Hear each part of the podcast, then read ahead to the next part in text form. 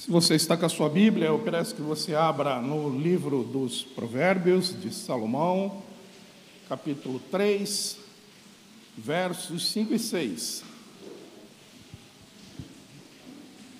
Nós vamos ler juntos para sair na gravação.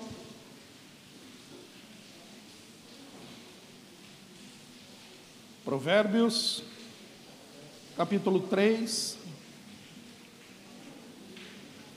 verso 5 e 6. Vamos lá?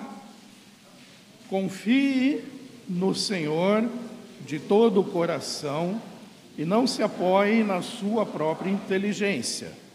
Lembre de Deus em tudo o que fizer e Ele lhe mostrará o caminho certo. Lê de novo você aí na sua versão, nessa linguagem de hoje. João, solta para mim.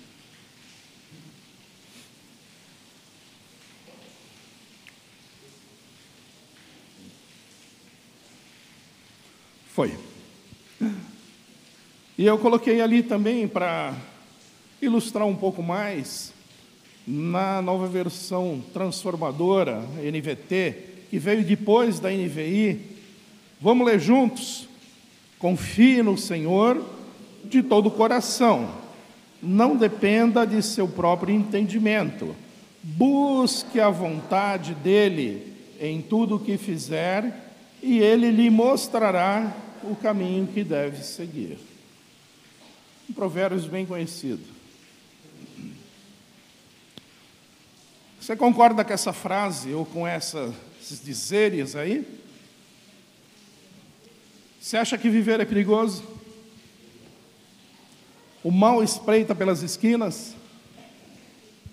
Sim ou não? Sim. Conheci um rapaz Lá na, na empresa que eu trabalhei, operadora de cartões, ele, no segundo ano de faculdade, uma bala perdida atingiu a coluna dele e ele ficou cadeirante, rapaz novo, 20 anos. E ele se formou um excelente profissional e dava ali uma lição de vida para a gente. Mais uma bala perdida, um jovem de 20 anos. E eu ficava agoniado porque ele subia as escadas rolantes do metrô, naquela cadeirinha que é só um banquinho, sabe? Aquelas que é tipo de quem corre. E ele agarrava naquilo e ia e não tinha dificuldade. Mas viver é perigoso. E sabe, é, é perigoso porque nós não temos controle sobre as coisas. Por isso é perigoso. Nós não temos controle sobre as circunstâncias, não temos controle sobre as pessoas, não temos controle sobre o tempo, a chuvarada que caiu aí, não temos controle nem sobre nós mesmos até certo ponto.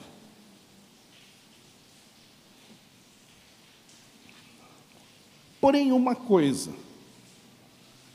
diante de toda essa fragilidade que muitas vezes nos assusta. Principalmente quando a gente olha obstáculos, quando a gente olha os desafios, quando a gente olha tudo que muitas vezes se levanta contra nós, ou vem em encontro da gente. Mas uma coisa nós podemos fazer, como imagem e semelhança de Deus, criados por Ele, a sua imagem e semelhança, é decidir. Quem estava comigo aqui na pregação de Jeremias, Lamentações de Jeremias, lembram? Só os animais, só os animais não têm esse poder. Nós fomos feitos de modo diferente dos animais. Temos livre-arbítrio, temos a capacidade de raciocinar pensar e decidir. E se há algo que é de nossa responsabilidade, é decidir. Fazer boas escolhas. Tomar boas decisões. Só que é difícil porque muitas vezes. É, não, volta aqui. Estraguei. É, muitas vezes é difícil até tomar as decisões, porque nós mesmos, eu acordo de manhã, por exemplo, seis horas da manhã, eu estou eu, eu com todo o gás. A essa hora, eu acho que a meu life está a 5% já. E aí é assim, às 11 da manhã, a Tina fala assim, Beto, você vai no supermercado para mim? Eu falo, vou, Tina. Às 5 da tarde ela fala, Beto, você não vai no supermercado? Eu falei, já deu, não vou mais. Não é? Olha, Tina, vamos fazer o seguinte: a quarta-feira, liga para o Áureo, nós vamos lá na casa do Áureo da Ivani visitá-los. Por quê? Porque são 10 horas da manhã. Aí acontece isso, acontece aquilo, acontece não sei o quê. Tina, tu ligou para o Áureo? Não, ainda bem. Senão a gente ia desmarcar. Essa instabilidade, até nas decisões. Eu decido, vou vender. Depois do almoço eu falo, ah, não vou mais, não é? Tina, vamos reformar o apartamento? Vamos, vamos vender? Vamos. Reformamos o apartamento? Reformamos. Vamos vender? Não vamos vender mais. E assim por diante. Decisões não são fáceis de serem tomadas. E eu vou melhorar minha frase. Boas decisões não são fáceis de serem tomadas. Os mais antigos devem conhecer esse quarteto aí. Conhece? Hã? Ah, só ouvi um, mas não ouvi o nome. Beatles, famoso, né? Esse grupo inglês. Os Beatles cantavam uma música que não tem nada a ver com isso que eu quero falar com vocês hoje. A música dizia assim: Let it be, let it be, Let it be, let it be. Para quem não sabe inglês, é deixa assim, deixa estar, deixa do jeito que está. Let it be dá essa ideia de não mexe, deixa assim, não faz nada, não faz nada. Let it be. Olha, tem nada a ver com o que eu quero falar com vocês. E esse cidadão aqui, vocês conhecem? Conhecem? Ah, turma do pagode, hein? Quem é? O Zeca Pagodinho. Qual é uma música famosíssima do Zeca Pagodinho? Não vou sambar aqui, porque eu não sei sambar. Mas esse camarada dizia: Deixa a vida me levar, vida leva eu. Não! Não, eu não quero, não quero lidar com a vida desse jeito. Não, não. Feitos imagem, semelhança de Deus, criados por Ele, com raciocínio, livre-arbítrio, para tomar boas decisões e não deixar que a vida leve. Mas aí vocês poderiam me fazer, tá bom, Norberto, e, e como tomar decisões corretas? Como fazemos isso? Eu pedi para o Marcos o microfone, vocês me desculpem, mas eu vou ter que. Tá bom? Me perdoem. Né? Como tomar decisões corretas? Se eu perguntasse para cada um aqui, eu tenho quase certeza absoluta que a resposta mais comum de cada um aqui seria orar para saber qual é a vontade de Deus. Sim ou não? Você responderia isso? Ó, vou voltar aqui. Como tomar a decisão correta? Com certeza. Ore. E não é pegadinha, não, é ore. Sim, oremos. É importantíssimo, essencial, indispensável buscarmos em oração discernir a vontade do Senhor. Amém? Sim? Mas, às vezes, tem certas coisas que são um pouco mais cinzentas. Tipo, vendo apartamento, Tina, ou reformamos um apartamento, Tina. Vou viajar de navio ou vou para o Quirguistão conhecer a neve? Compro um carro usado ou uma moto zero? Caso o famoso compra uma bicicleta? Não, não. Namoro com a loirinha ou namoro com a morena? Tem certas decisões e certas questões que não são tão claras.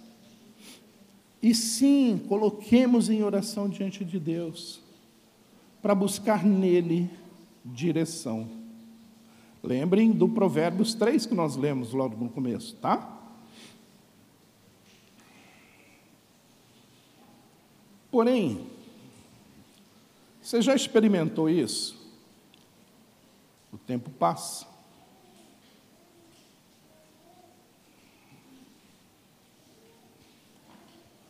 Tic-tac, tic-tac, tic-tac, tic-tac. E o tempo passa. Parece que Deus não responde?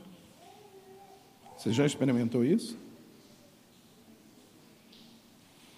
Eu diria que uma das primeiras coisas que surge é a ansiedade.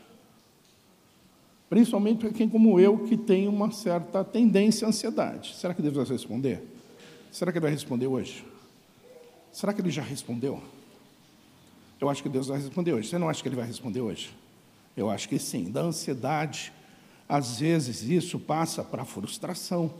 Caramba, Deus, poxa, até, será que eu não mereço, Deus? Impaciência. Deus, e aí? Eu li um livro uma vez muito interessante que falava assim: Ei Deus, ei Deus, de uma pessoa recém-convertida que questionava a Deus por que ele não respondia as orações do jeito que ela queria, no tempo que ela queria. E eu diria até que, por último, vem um sentimento de culpa. Porque o tempo está passando. Então, eu chego a uma conclusão: Deus não falha. Quem falha sou eu. Então, Deus já deve ter respondido. Eu que não escutei. Possivelmente, Deus até já me deu a resposta, eu que não entendi. Então, a culpa é minha. Ou, será que eu fiz algo errado? E eu não devia ter dito não para a Tina ontem, quando ela pediu para lavar a louça. Deus ficou bravo comigo e não me respondeu. Eu estou brincando aqui, mas no fundo, no fundo, a gente começa a vasculhar se a gente não tem a responsabilidade pelo silêncio de Deus, ou por ainda não ter ouvido aquilo que Deus tem para nos dizer, daquilo que nós estamos buscando a direção dEle.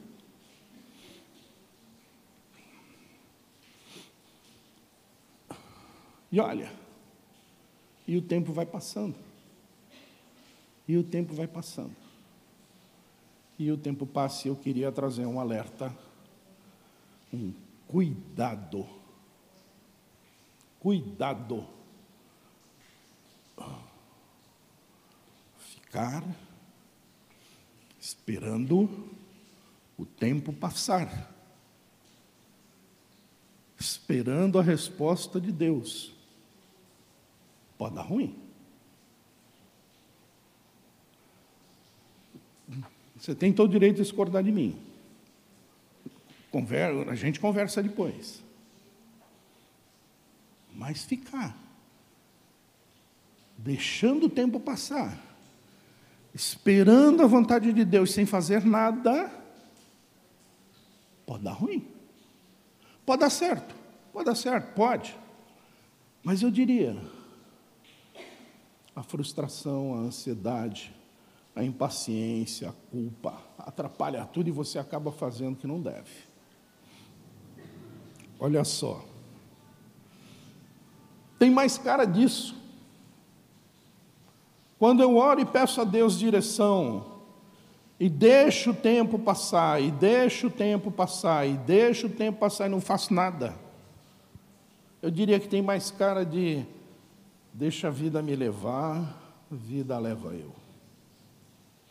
Não quero que você fique chocado comigo.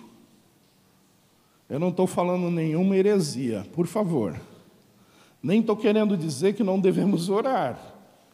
Não precisa ficar que nem a menina ali, de cabelo arrepiado. Não é isso, não. Tá bom? Ó, eu estou trazendo o seguinte. Se eu coloco diante de Deus a busca pelo discernimento da vontade dEle. E Deus não me revela a sua vontade, e o tempo vai passando e Ele não me revela. Você já experimentou isso? Todos vocês disseram que já. E o tempo vai passando, e se eu não faço nada,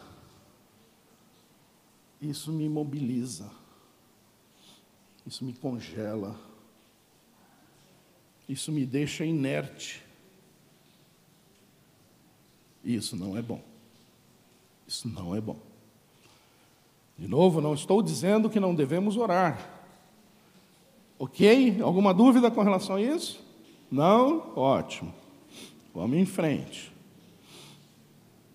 Vai acabar assim, ó. vai acabar assim, ó, desanimado, ainda com a interrogação, sem saber o que fazer. Para sair disso, para sair desse impasse, eu queria olhar com vocês, é, na vida do apóstolo Paulo, algumas situações de como ele lidou com esse discernimento da vontade de Deus. E esse é o primeiro texto que eu gostaria que vocês abrissem.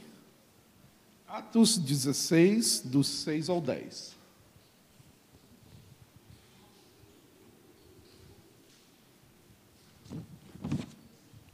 Alguém? Ah, não, que eu estou com o microfone aqui é melhor não. Vamos passar o microfone não. Vamos ler juntos? Atos 16, de 6 a 10. Eu vou ler os pares, começo lendo, vocês leem os ímpares. Eu começo. Como o Espírito Santo não deixou que anunciassem a palavra na província da Ásia, eles atravessaram a região da Frígia Galácia. Vocês.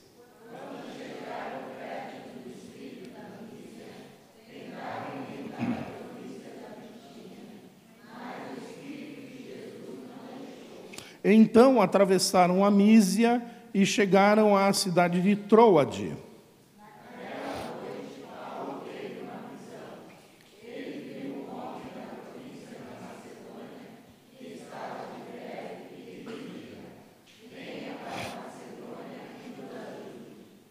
Logo depois dessa visão, nós resolvemos partir logo para Macedônia, pois estávamos certos de que Deus nos havia chamado para anunciar o Evangelho ao povo dali. Vamos falar juntos aqui, vamos contar a história? Acompanha aí, o que, que aconteceu? Acompanha aí na sua Bíblia. O que aconteceu? Paulo estava onde? na província da Ásia. O que aconteceu na província da Ásia? O Espírito Santo não deixou que ali eles falassem. Em seguida, eles atravessaram para a região da Frígia da Galácia e chegaram perto de Mísia, tentando ir para a Bitínia. Mas o que aconteceu?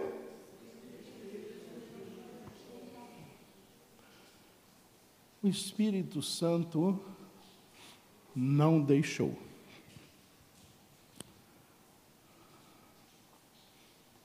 Eu queria, muito mais do que falar aqui do varão macedônio, da visão de Paulo, Eu queria que vocês observassem uma coisa. Que Paulo, que estava ali, na província da Ásia, e o Espírito Santo o impediu de ali falar, ele não parou. Estacionou, congelou, e ali ficou esperando para saber o que Deus queria. O que ele fez? O texto diz que ele foi em direção a Mísia, na província da Bitínia. E o que aconteceu de novo? O que, que ele ia fazer lá? Ele ia falar do Evangelho. E o que, que o Espírito Santo fez de novo? Não deixou outra vez.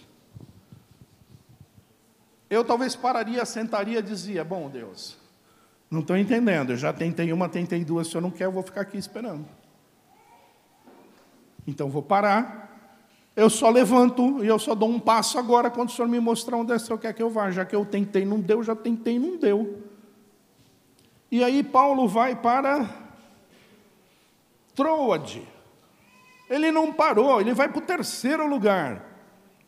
E lá em Troade, ele tem uma visão.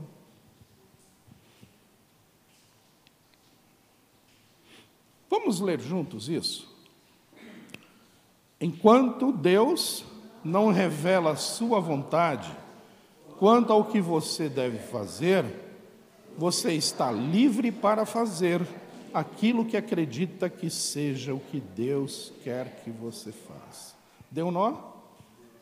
Deu. Enquanto Deus não te revela claramente a vontade dele, faça aquilo que você crê que Deus quer que você faça. O que Paulo ia fazer na província da Ásia? Falar do Evangelho. O que Paulo ia fazer na Bitínia? Falar do Evangelho. O que Paulo ia fazer em Troade? falar do Evangelho. Se tem uma coisa que Paulo sabia que era a vontade de Deus, era falar do Evangelho. E de repente nós ficamos paralisados diante. É aqui ou é ali? É com a Jailda ou é com a Miriam? E não fazemos mais nada. Ou ficamos esperando, esperando, esperando. Uma coisa eu posso afirmar: Paulo não ficou parado. Paulo não ficou parado.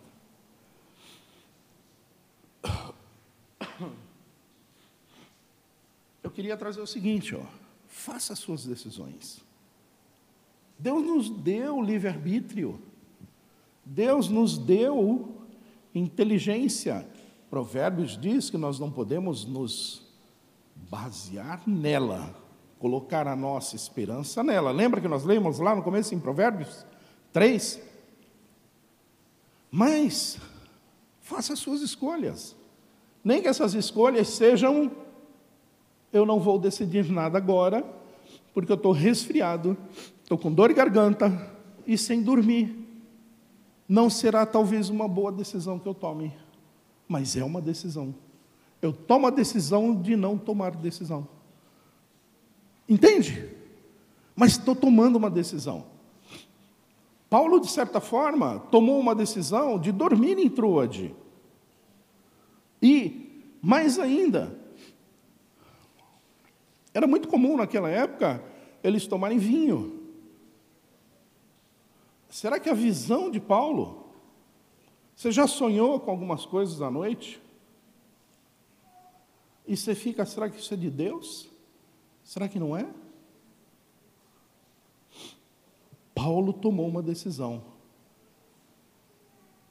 Diz assim: Nós estávamos certos de que Deus nos havia chamado para anunciar o evangelho ao povo dali, da Macedônia. Então, Paulo tomou uma decisão. Eu vou acreditar que essa visão é a vontade de Deus para que a gente vá para a Macedônia.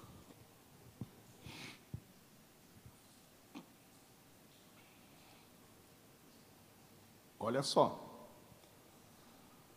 Aquela frase diz assim: Enquanto Deus não revela claramente a vontade dele para o que ele quer que eu faça, eu estou livre para fazer aquilo que eu creio que ele quer que eu faça. Não é que eu estou livre para fazer o que eu quero, ou o que eu acho. É livre para fazer aquilo que eu creio que Deus quer. E, gente, na essência dos evangelhos, da palavra de Deus, na essência, todos nós já sabemos muita coisa a respeito do que Deus quer que a gente faça. Você concorda comigo? Erga seu braço. Você concorda comigo? Sim? Na essência, Deus quer que a gente evangelize, Deus quer que a gente fale do amor dele, Deus quer que a gente louve, Deus quer que a gente adore, Deus quer que a gente, não é? Ame. E a gente vai ficar o resto da noite aqui falando de coisas que a gente já sabe. Então, faça. Faça. Mas tem um segundo texto. Vocês podem abrir lá, Romanos 15, 23 e 29.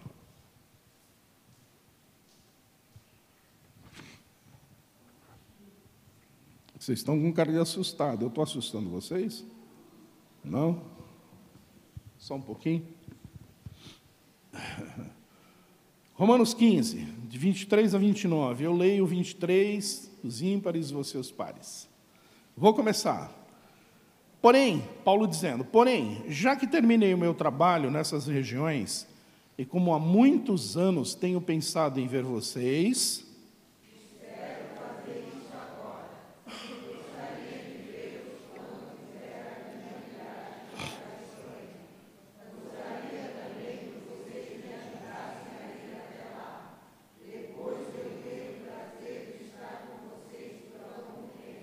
Mas agora vou a Jerusalém, a serviço do povo de Deus que vive ali.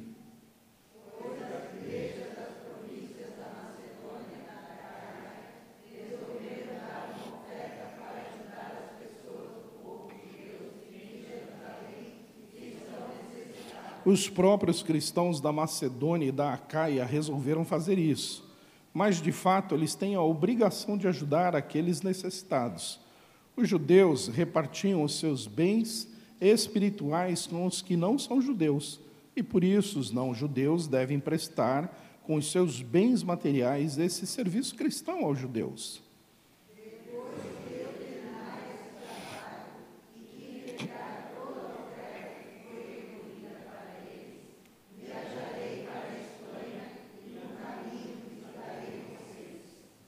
Eu sei que quando for visitá-los, levarei comigo muitas bênçãos de Cristo. Paulo está em Corinto, escrevendo para a igreja de Roma. Onde tem a oração de Paulo aí, onde vocês leram? Mostra para mim a oração de Paulo pedindo a direção de Deus com relação ao que fazer. Não? Olha, o verso 23 está aí, diz assim: Tenho, tenho pensado. O 24 diz: Espero fazer. O 25 diz: Gostaria. E gostaria também que me ajudassem. E o 28 diz: Depois que terminar esse trabalho, viajarei. Você achou as orações de Paulo aí pedindo a direção de Deus se ele deve fazer isso ou não? Olha, planos, projetos, intenções.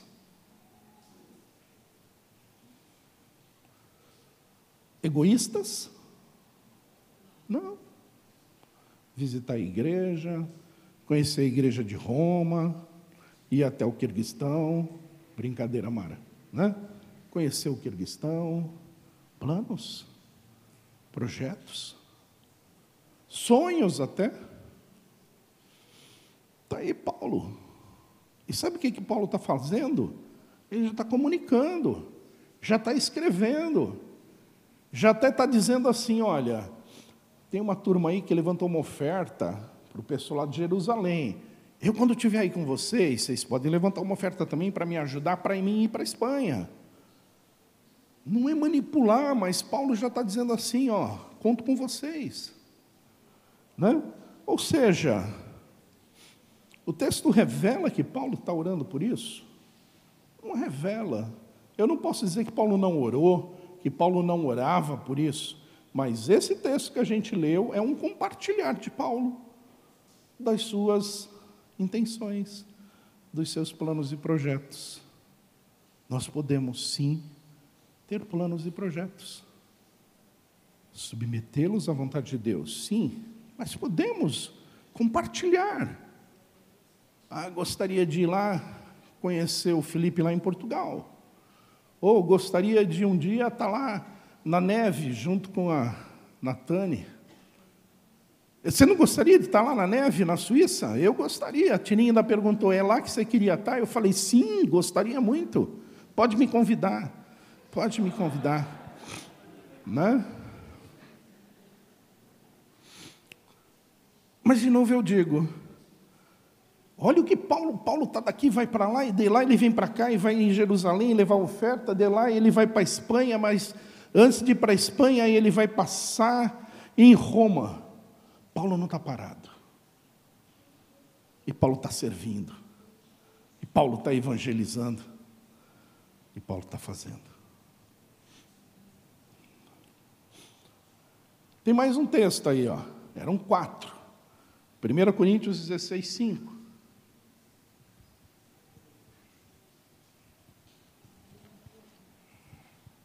Eu começo, vocês leem em seguida. Deu 1 Coríntios 16. Ah, perdão, é 16 de 5, perdão, é de 5 a 9. Ali faltou colocar de 5 a 9. Eu começo. Eu visitarei vocês depois que tiver passado pela província da Macedônia, pois vou passar por lá. Esse é o Paulo.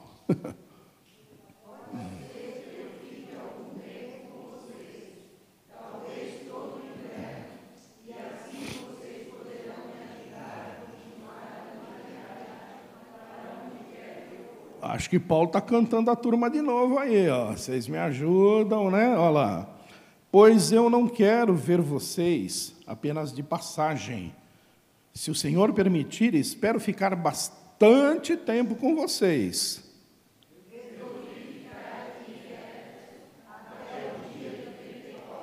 Pois encontrei aqui ótimas oportunidades para um grande e proveitoso trabalho, embora muita gente esteja contra mim.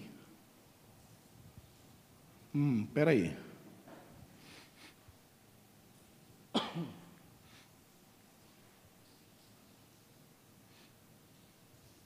Paulo escreve aos Coríntios. Ele estava lá em Éfeso. E ele fala assim: Ó, visitarei depois de ter passado pela Macedônia. Parece aquele texto anterior, não é? Projetos, ideias de Paulo. Mas aí ele diz assim: pode ser. Qual é o grau de certeza de Paulo aqui? Pode ser que eu fique algum tempo. Tem o talvez, ele fala, talvez eu passe o inverno, acho que é isso, não é? Talvez todo o inverno. Se o Senhor permitir. Ao mesmo tempo ele diz assim: resolvi ficar aqui. Aonde? lá em Éfeso. Por quê? Porque encontrei uma oportunidade de um trabalho excelente para o Senhor. Paulo percebe, ele diz assim: Pois encontrei aqui ótimas oportunidades para um grande e proveitoso trabalho, embora com muita resistência. Esse 19, 8 a 10 hum, conta um pouco melhor o contexto disso, né? Então, olha só, nós também precisamos estar sensíveis a perceber, como Paulo fez, as oportunidades que surgem, apesar dos planos. Paulo tinha planos de ir até os Coríntios, mas ele falou: decidi ficar aqui, porque percebi uma oportunidade. E entendo que é aqui que eu devo ficar. E aí Paulo decide ficar. Devemos sim, para tomar boas decisões, estar sensíveis para perceber essas oportunidades que surgem. Só vira, se você está de Bíblia, vira aí, vamos para 2 Coríntios 2.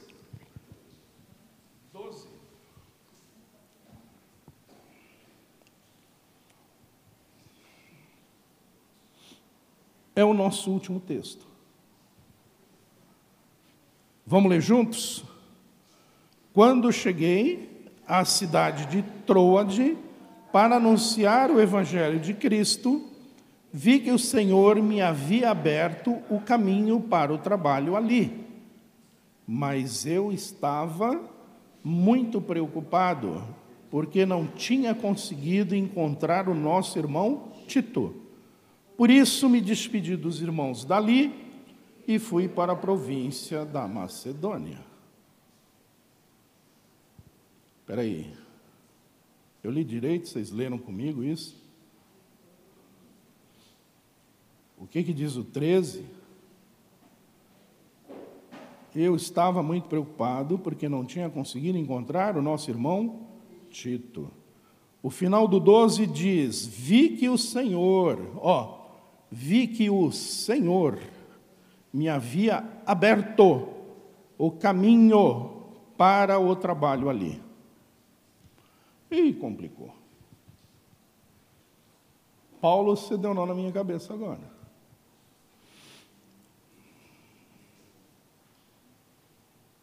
Porque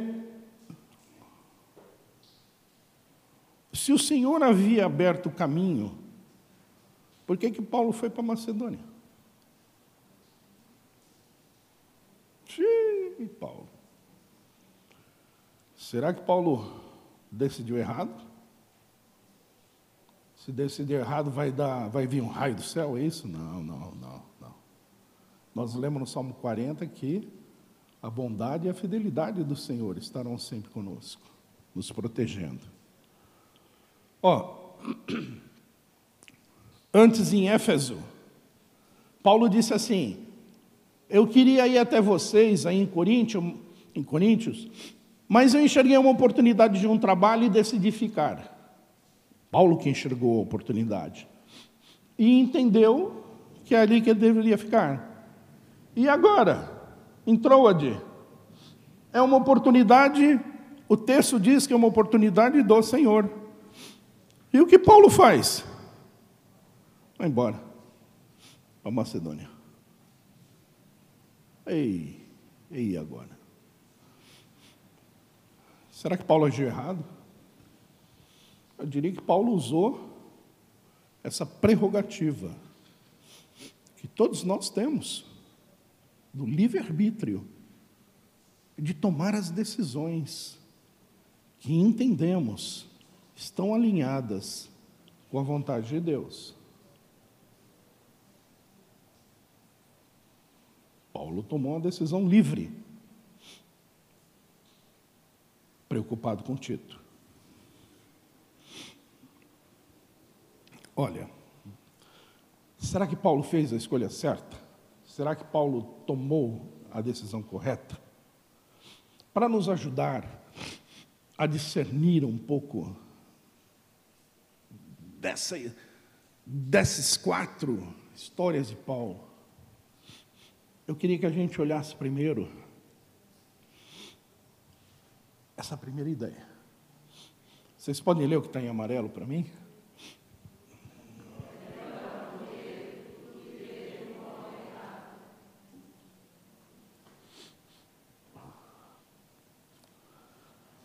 Olha, uma, uma coisa que a gente não deve, em hipótese alguma, sacrificar são os valores e os princípios cristãos que nós temos e cremos. Então, a primeira coisa é não forçar as situações para que elas acabem se tornando favoráveis àquilo que eu gostaria que acontecesse. Qual é o preço a ser pago? Quem será o maior impactado com a decisão que eu tomar forçando a barra? É melhor perder do que ganhar do modo errado. Não vamos abrir mão daquilo que nós queremos que deve ser feito diante de Deus. Se para trazer ele até aqui eu tenho que mentir, não. Não. Se para me livrar dele eu vou manipular alguma coisa, não. Não. É melhor não ter. É melhor perder tomar essa decisão do que conquistar ou conseguir do modo errado. Segundo, é, qual é a sua prioridade? O que, que é mais importante para você? Paulo optou por Tito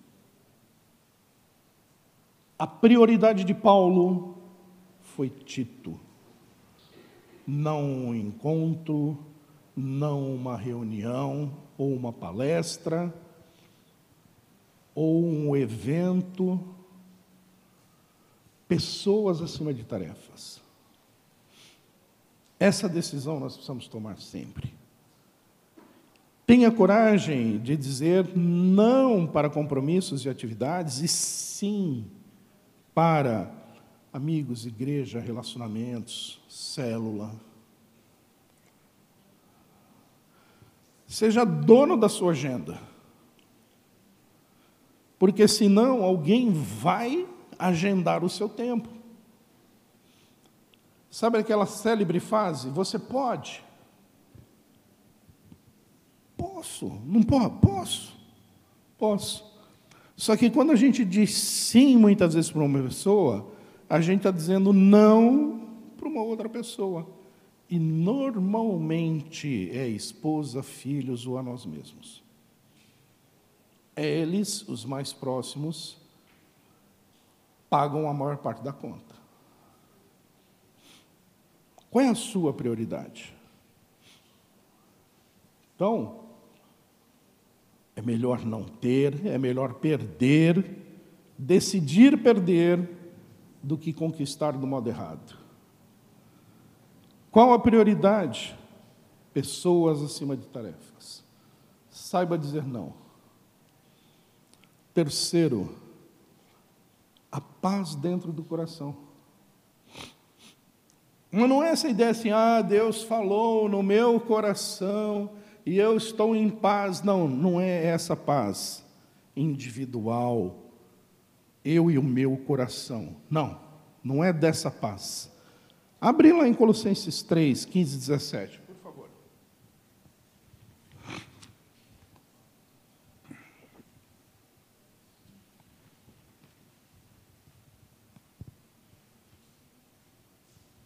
Abriram?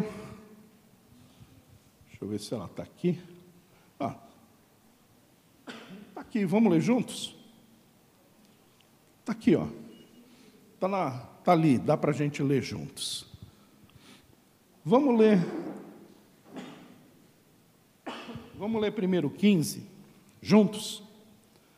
E que a paz que Cristo dá dirija vocês nas suas decisões, pois foi para essa paz que Deus os chamou a fim de se tornarem um só corpo. É dessa paz, espera aí, ó, é dessa paz aqui que eu estou falando. Essa aqui, ó, a paz que Cristo dá, dirija vocês nas suas decisões. E olha só, ele menciona um só corpo, porque a paz que Cristo dá, ela não é individual, ela é uma paz coletiva. Ela é uma paz que vem no coração daqueles mais próximos, daqueles mais comprometidos comigo.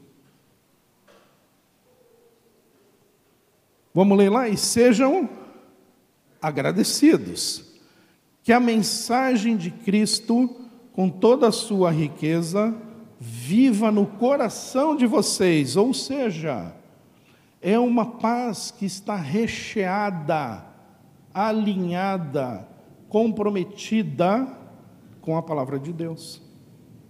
Não é o que eu estou sentindo, ai, essa paz que eu estou sentindo agora. A gente canta assim, essa paz que eu sinto em minha alma, não é uma paz sentimento, é essa paz que vem de um alinhamento com a mensagem de Cristo. Mensagem essa de Cristo que é viva no nosso coração. Diz ali: ensinem, instruam. Olha só, é uma paz que vem da multidão de conselheiros, onde há sabedoria. Porque ensinem e instruam uns aos outros com toda a sabedoria. Para discernir a vontade de Deus, eu preciso consultar conselheiros. Depois, Paulo ainda diz assim: essa paz, ele diz assim: cantem salmos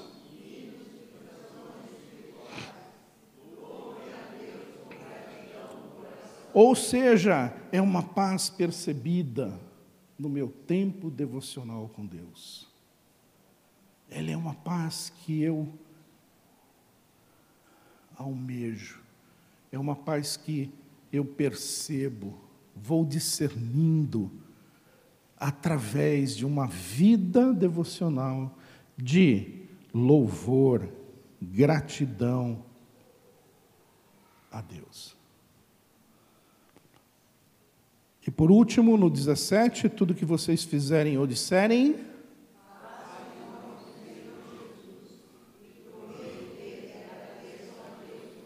Ou seja, é uma paz que eu posso dizer assim, em nome de Jesus, eu tomo essa decisão.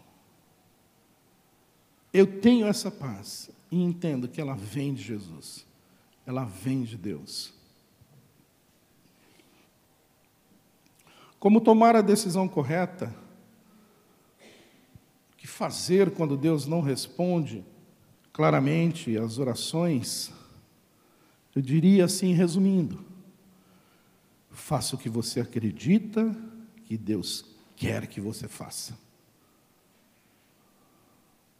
Não é o que você quer fazer.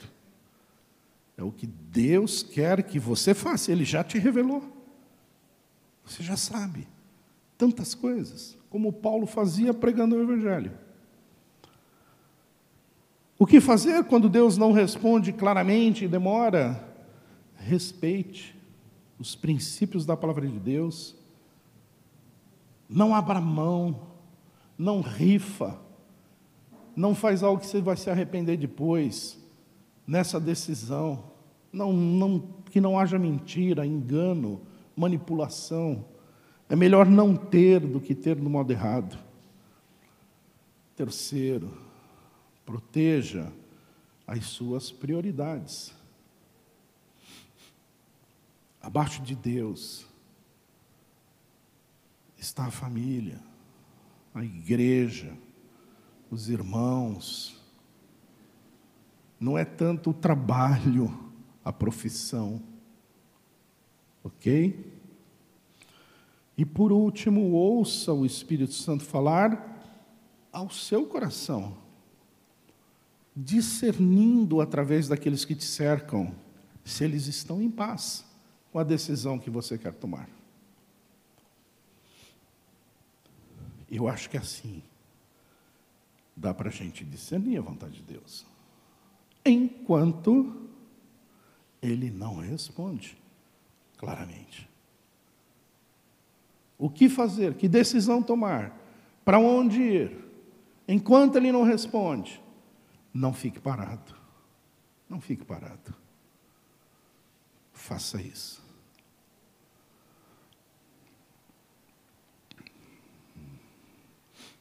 Paulo